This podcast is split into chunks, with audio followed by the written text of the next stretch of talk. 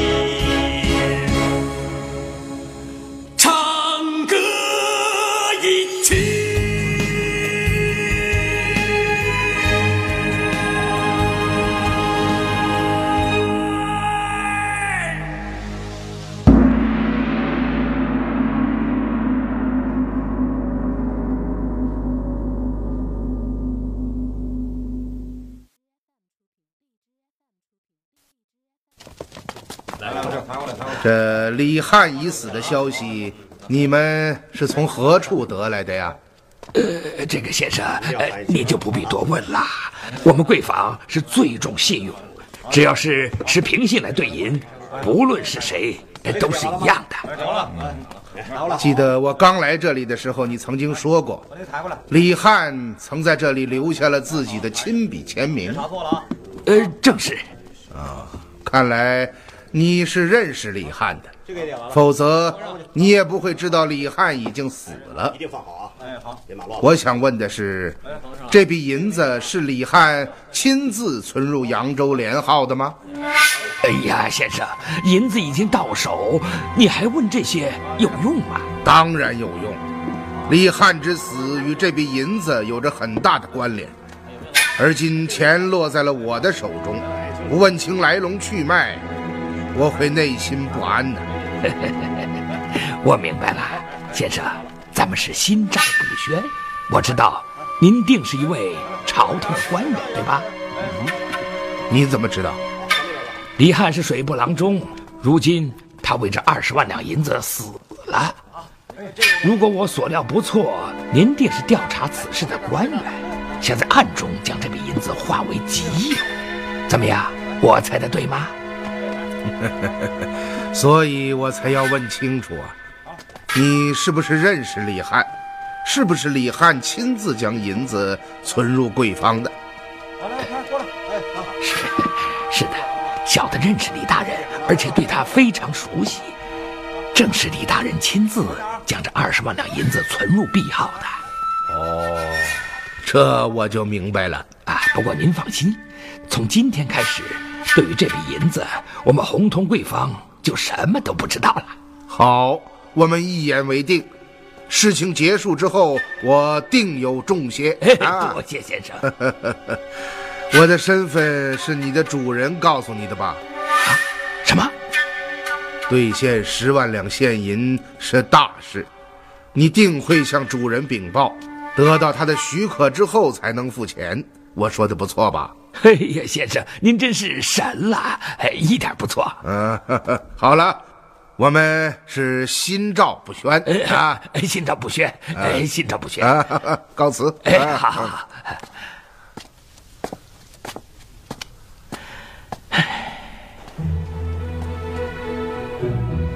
大人怎么还不回来？应该快了。哦，大人阁老冯大人，怎么样？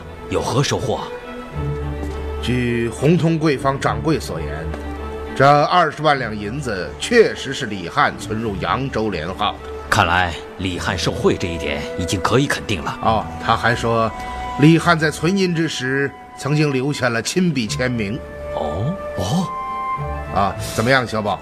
你跟踪红通贵坊管事的有什么收获？大人，您真是料事如神。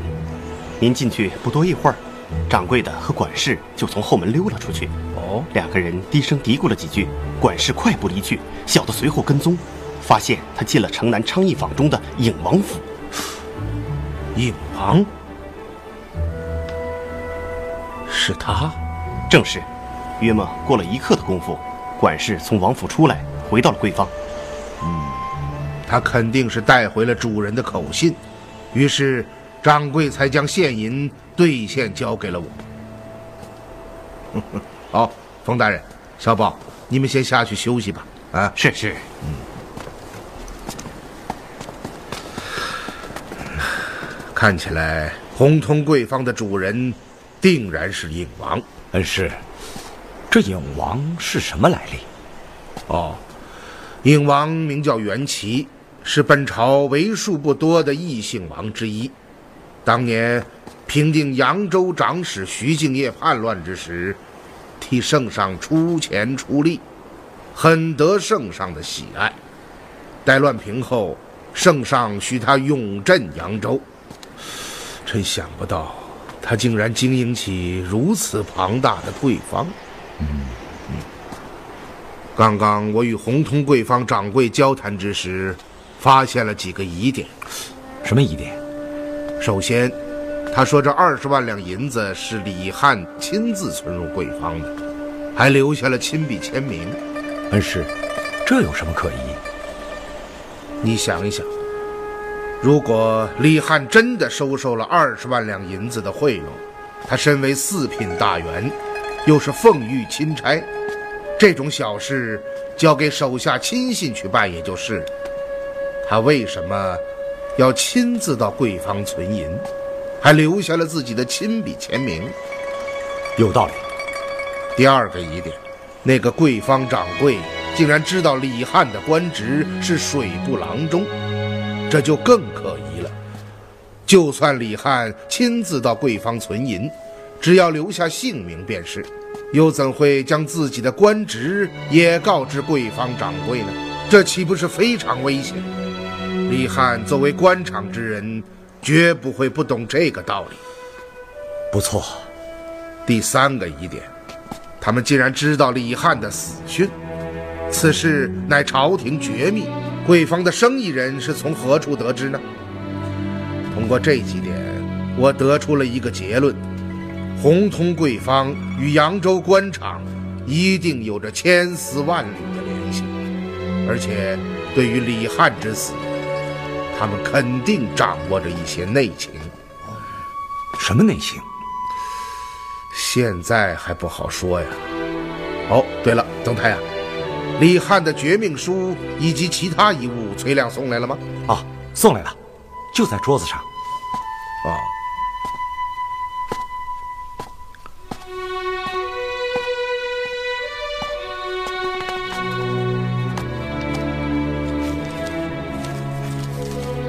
这就是李汉留下的那封绝命书。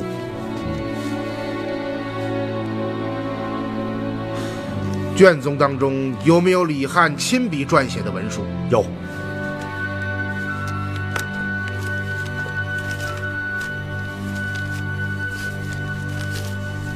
这是李汉大人亲笔写给工部的遗文，还未及呈送，便自缢身亡了。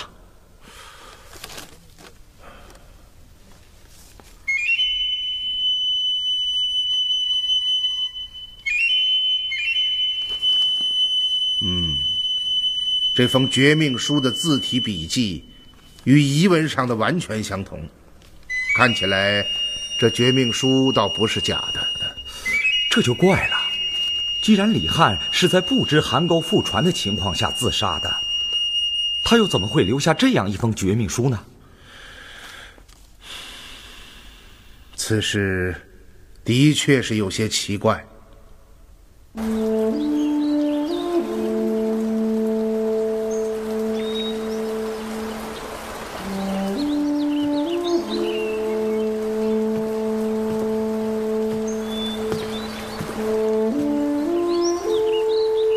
想你是谁呀？不管怎么想，脑子里总是一片空白，似乎从前的一切都是不存在的，只有一堆火，大火。你呀，就别再难为自己了。依我说啊，从今天起，你就改头换面，重新为人。说的轻巧，真有这么简单就好了。不知为什么，我总有一种隐隐的不安，似乎似乎有什么事情没有办完。是什么事情啊？要是能想起来就好了。想不起来就别勉强，一切慢慢来。如果有一天你真能想起些什么，恐怕首先就会想到你自己是谁了。在这之前，你还是踏踏实实的随我回到卧虎庄，其他的等安顿下来再说。小青姑娘，你看，过了一条船。啊？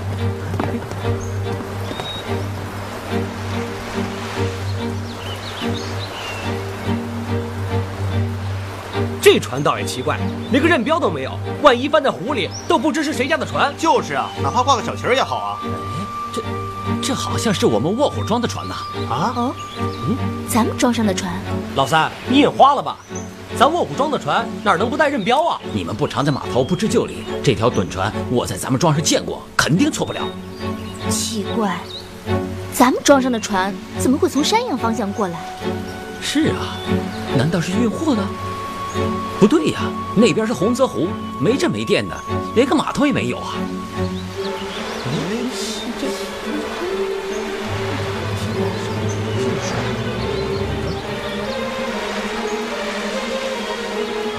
哎哎哎！你们看，又过来一条小船啊！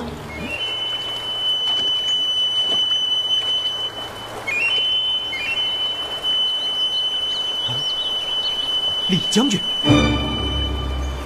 哎李将军，嗯，哎，李将军，咱们喊的吗？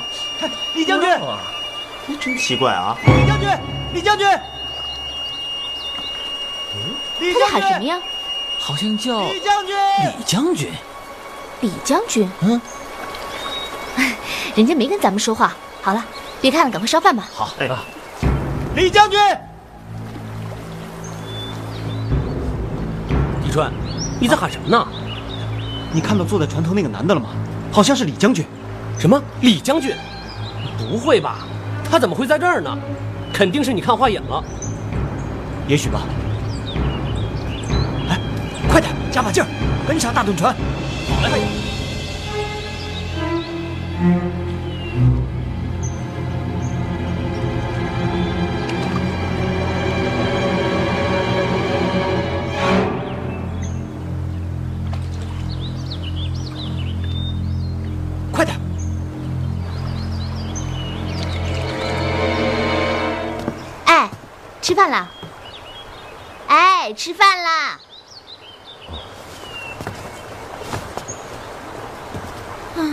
是矮矮的叫你，连我都觉得别扭。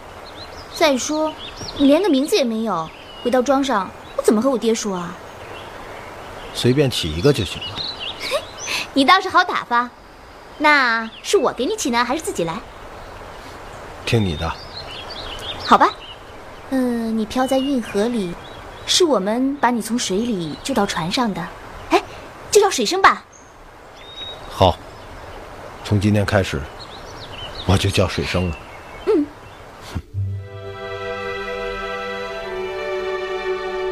臣李汉再拜，前蒙圣恩，为查邗沟复传事，而今事上未协，邗沟又起波澜，言传翻覆，官言损折。臣虽殚精竭虑，仍无法查之原委，实有辜圣上信任所托。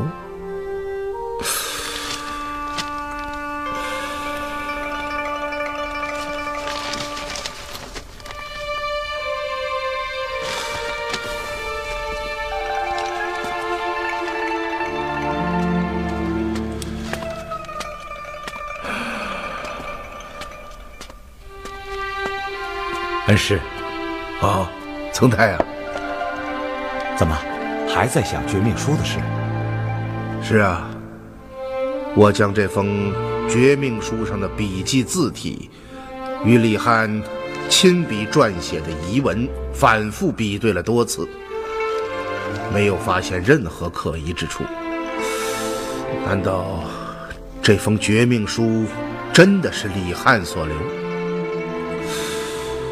可是李汉在鲁吉英到来之前便已死去，他并不知道邗沟诱发复船事件，又怎么会写下这样一封绝命书呢？恩师，会不会在鲁吉英到来之前，有人便将邗沟复船的事告诉了李汉，这才令其留书自尽？只是此人乃悄悄前来。守卫山阳行馆的卫士们没有发现罢了。嗯，不排除这种可能。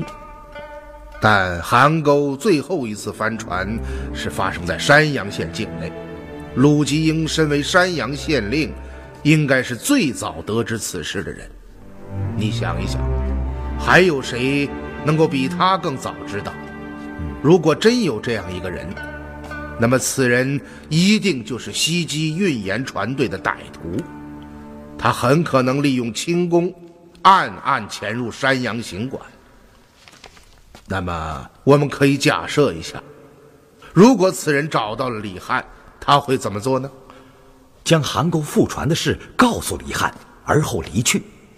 如果事情是这样，李汉就已经知道韩沟复船乃是歹人策划。那他为何还要在绝命书中说自己无法查出复传原委，又为何要自尽呢？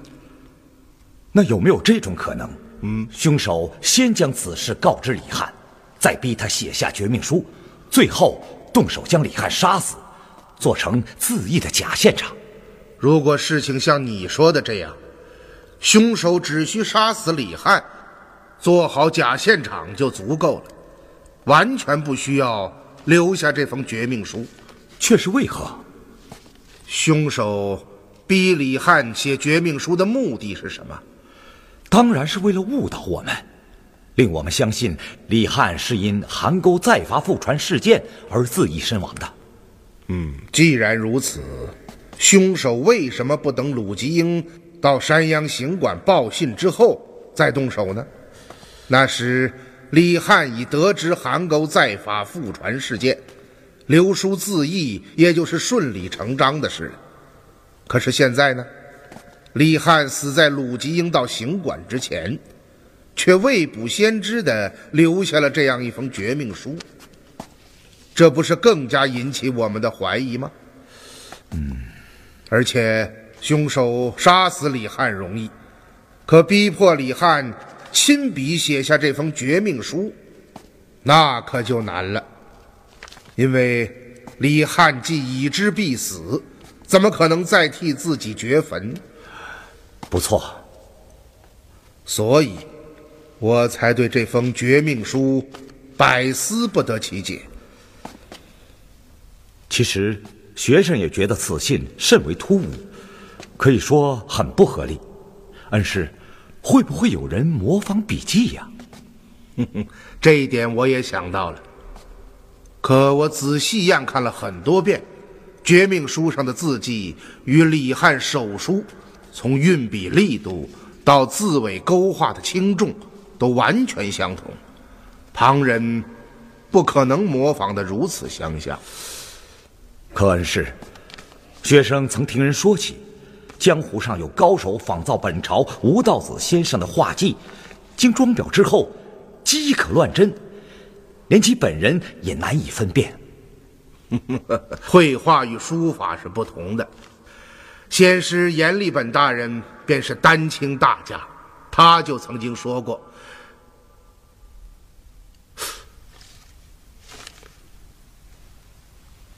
装裱。”恩师。您说什么？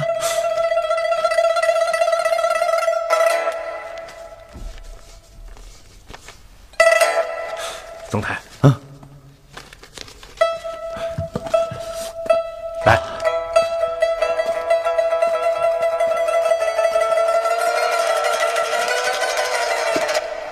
恩师，这，嗯。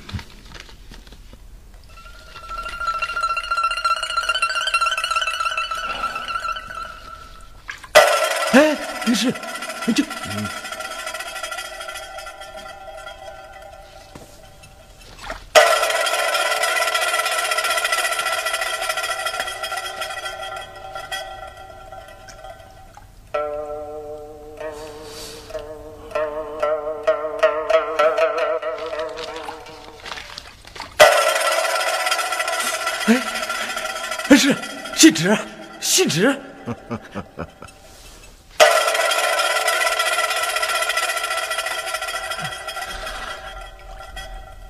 你看到了吧？这封绝命书是从李汉手书的其他文稿上剪下后拼凑在一起的，而后经过高手匠人的装裱，最终变成了可以乱真的证物。曾太呀！若不是你说到装裱点醒了我，我们恐怕还要为此困惑下去啊！真想不到，事情竟然是这样。解开了这个谜团，再加上我们对山阳行馆勘察之后得出的结论，现在已经可以肯定，李汉绝非自缢而亡，而是被人设计谋杀的。而且，从这封装裱精绝的书信来判断。凶手一定是经过了悉心策划和长时间的准备，才会对李汉施以最后一击。不错，如此精工细作的装裱功夫，绝非一两日内可以完成。可恩师，这些歹人为什么要花费这么大的力气，做一件画蛇添足的事情呢？这一点是个谜呀，我也参详不透。难道？背后尚有隐情。嗯，至少目前我们已经确定了李汉的死因。下面要做的，就是要尽快查清凶手杀死李汉的动机，是因为分赃不均呢，还是杀人灭口？要搞清此事，李汉是否受贿，就变成了至关重要的一点。红铜贵方便是此事的关键。嗯，一语中的。可怎样才能从红通贵方套出实情呢？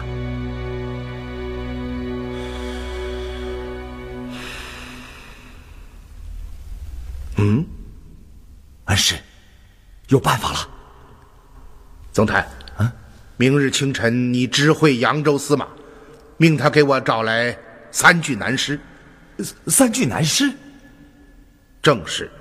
而且每一具尸体都要穿上正四品的紫红色官袍，还还还要穿四品官袍。嗯，恩师，这是何意啊？哼哼，我自有用处。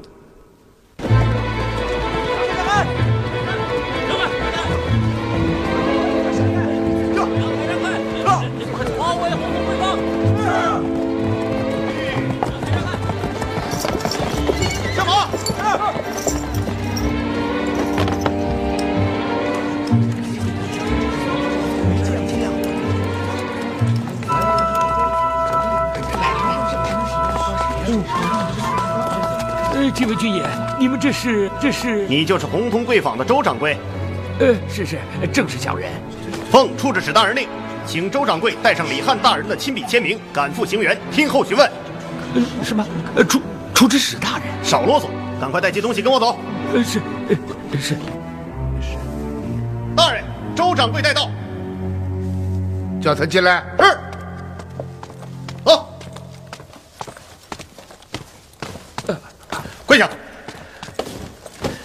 小的红通贵坊掌柜叩见处置使大人。嗯，起来说话。呃，谢大人。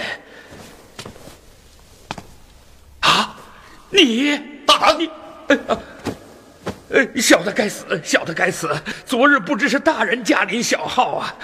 啊，好了好了，起来吧，周掌柜，不必害怕啊，起来回话。呃，谢大人。嗯，是。东西带来了吗？带带带来了。呃，这这就是李大人在本号存银时在存底上的签名。嗯，哼，周掌柜，啊，你可是在欺瞒本官呢？啊，小的不敢，小的不敢。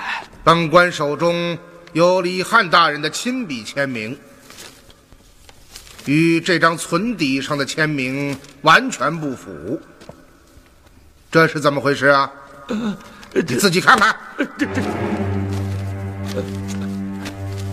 哎呀，小的也不知啊。嗯，在贵方之时，你自己所说的话还记得吧？你说。是李大人亲自将二十万两银子存进贵方，你非但见过李大人，还跟他很熟悉，是吧？这这，嗯嗯啊，是是，嗯，好极了，你随我来。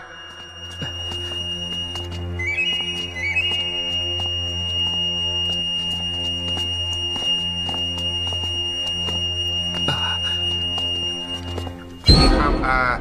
这三具尸身当中，哪一具是李汉大人？啊，呃，这三个人都不是。嗯，你就这样一看，就知道这三个人都不是。呃，回回大人，这里面没有李大人。胡说！呃，该死的奴才，明明没有见过李大人，却谎言欺瞒本官。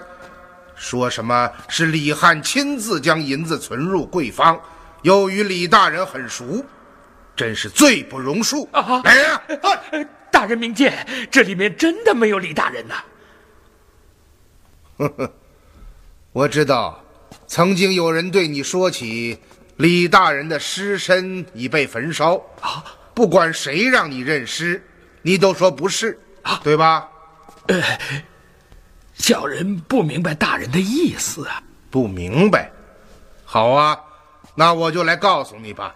李汉大人的尸身根本就没有被焚化啊，而是被他的仆人偷偷藏了起来。烧掉的是另外一个人的尸体啊！这什么？另另外一个人？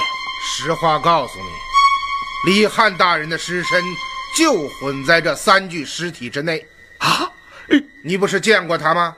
给本官指出来，否则今日本官就要断你个欺官之罪啊！叫你身领重刑，过来认尸。啊，是是是。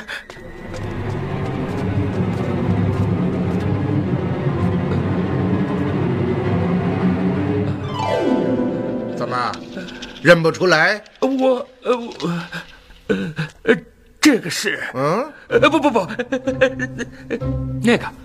那个是，啊，呃，不不不，好了，别再胡猜了。你从来就没有见过李汉大人啊！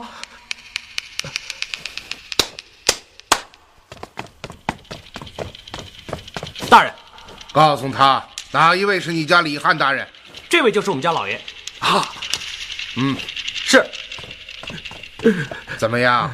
事到如今，你还不说实话？大人，小的该死，小的该死，小的确实从未见过李汉大人呐。哼，那是何人将银子存入贵方的？呃，根本没人到贵方存银。哦，此话怎讲？这笔钱是个陌生人带着主人的亲笔信，拿着一个叫林阳的商户手中的两张十万两的凭信，改成李汉的名字的。你是说林阳？正是，这位林阳也是贵方的老主顾，可却从未见过面。你的主人便是影王袁奇吧？呃，这正是。袁奇在信中是怎样说的？呃，信里只是说，来人是他的朋友，要要将林阳的两张凭信改成李汉的名字。本来按照贵方的规矩，必须要两个人同时到场验明身份文牒，方能办理。可既然是主人来信，小的就不便多问了。嗯，那么李汉的字是谁签的？呃，那是一个多月前。主人告诉小的说，李汉大人死了，为保险起见，他要小的重做底单，是，是小的替李汉大人签下的名。他还告诉你，一旦有人来查，便说是李汉亲自前来存的银，对吧？呃，正是。小的当时就说我没见过李大人，这一问不就露馅了？可主人说李大人的尸身已经焚化，不论谁让我认尸，我只说不是就行。为此，主人还赏了小的二十两银子。明白了，全明白了。好了，周掌柜，你起来吧。呃，谢大人。你的主人并没有骗你啊。李大人的尸身确实已经被焚化了啊。原来大人是在诈小的。本来你已犯欺官之罪啊，但念在你将实情和盘托出的份上，本官。便不治你之罪。呃，谢大人，你泄露了主人的机密，如果让他知悉，你应该明白他会怎么对付你。我知道回去以后应该怎样对你的主人交代吗？呃，不知。你只要说，我请你进府辨认李汉的尸体，而你蒙混过关，其他一概不提，懂了吗？呃是是，小的懂了。嗯，来呀，在。赏周掌柜十两银子。呃，不不，小的不敢。收下吧，也许日后我还用得着你。谢大人。啊，送周掌柜回去。是，请。来呀，把尸体抬走。是。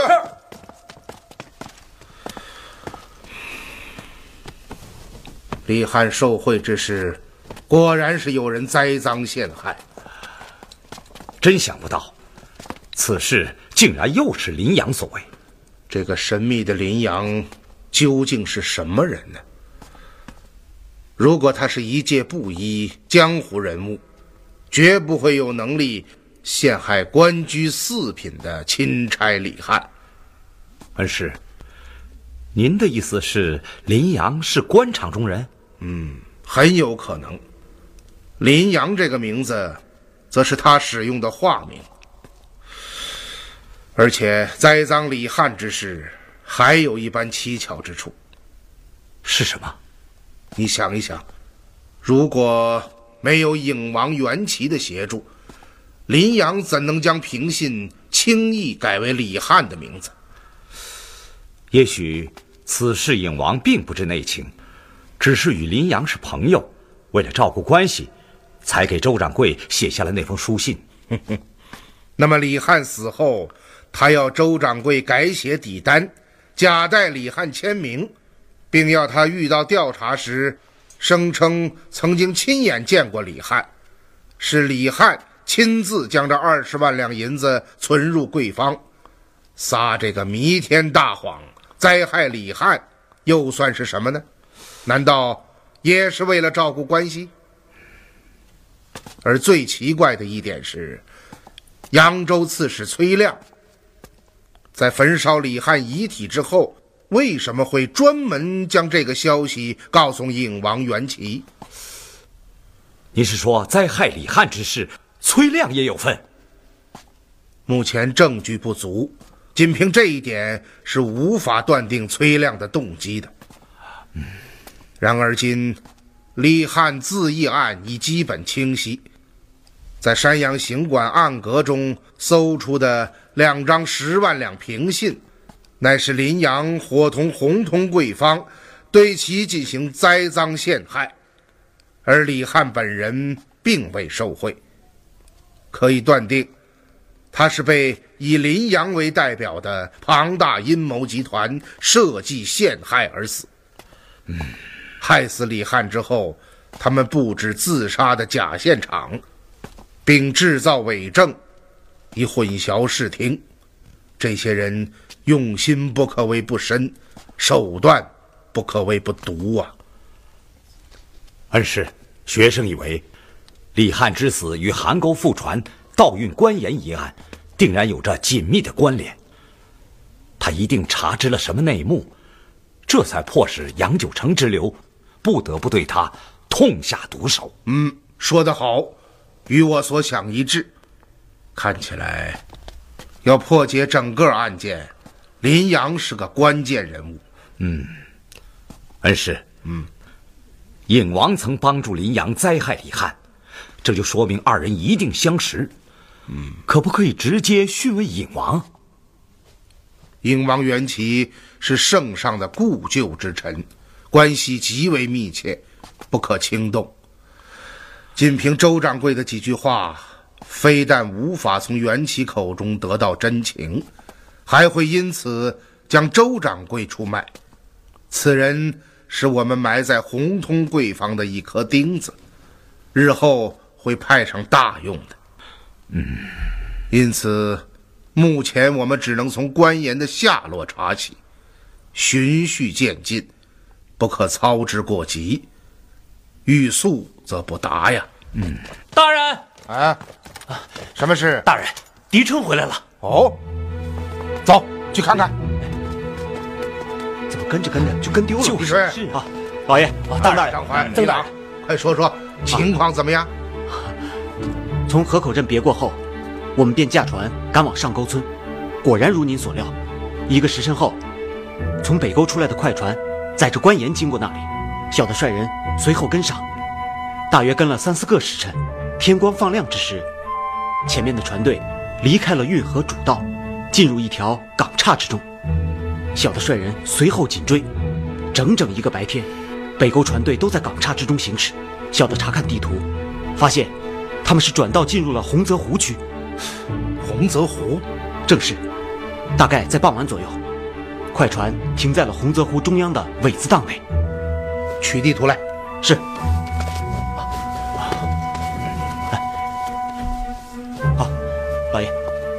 就是这里。这里已是盱眙县境了。哦，你来看，洪泽湖山阳段到明水店。便已经进了盱眙县境，而狄春说的苇子荡在这里，早已经过了山阳管界。不错，苇子荡果然在盱眙县境。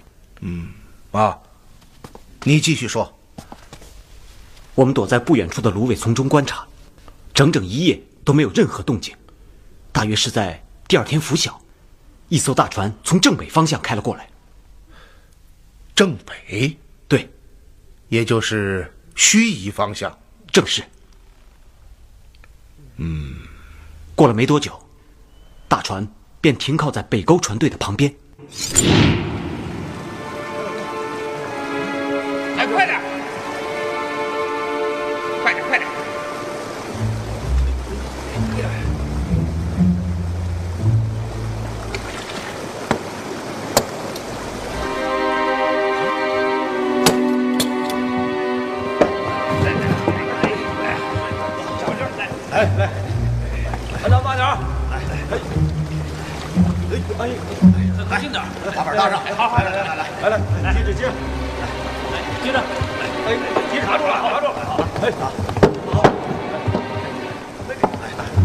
放平了，啊，放平，哎，好了好了好了，开始吧开始吧，来来，快快快快，快慢快点，来快点，快点快点，来快点搬快点搬，哎，来。小心点！来，大约过了一个多时辰，彭春率人将快船上的官盐全部搬上了大船，大船缓缓启动，向北而去。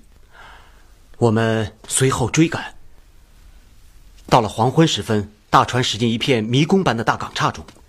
天亮着，我们还勉强能够跟上。可，可到了夜晚，大船在港岔的芦苇荡中七拐八绕。小的们便迷失了方向，跟丢了。是小的没用，难为你了。那么彭春和那些水鬼呢？他们也都上了大船。哦，盱眙。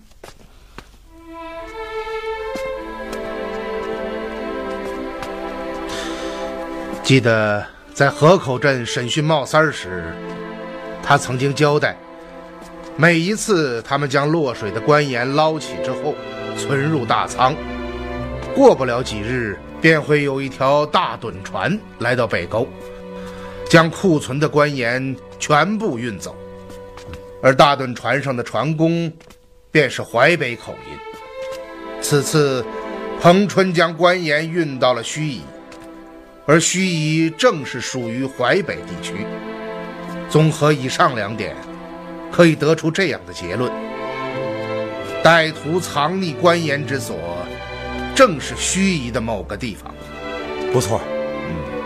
嗯，接下来我们要做的，便是突袭北沟大仓。抓捕林阳，以此作为突破口，顺藤摸瓜，揪出元凶，找回失踪的官盐，将这群丧心病狂、祸乱严政、危害百姓的逆党一网打尽。恩师，我们何时行动？事不宜迟，就在今夜。张怀在。大人，你马上持处置使大令。调集扬州水营的所有快船前往码头，天黑之后率卫队悄悄登船，整装待发。是。呃，老爷，嗯，还有一件事，小的想和您说一说。什么事？嗯，这话还真不太好说。也许，也许是小的看走了眼。哼 你究竟想说什么？但讲无妨。啊，那天傍晚时分，小的率人跟踪大趸船进入港岔之后，在岸边停靠的一条快船上，好像好像看到了李将军。啊，元芳，正是。你可看清楚了？当时天光渐暗，又是两船交错之时，他一下子就掠过去了。也许，也许是小的看错了。可老爷您知道，小的对李将军可以说是太熟悉了。那身影，那体态，如果真的是我看走了眼，只能说明，这个人与李将军实在太相像了。那，那后来呢？后来，小的在船上大叫李将军的名字，他却好像没有听到。就这样，为怕耽误追踪，笑的便没有停船。难道真的会是元芳？可他怎么会跑到洪泽湖中去呢？恩师，也许是狄春看差了。我想，这世上不会有如此凑巧之事。再说，如果那个人真是元芳，狄春喊他，他为什么不理睬呢？嗯，也许吧。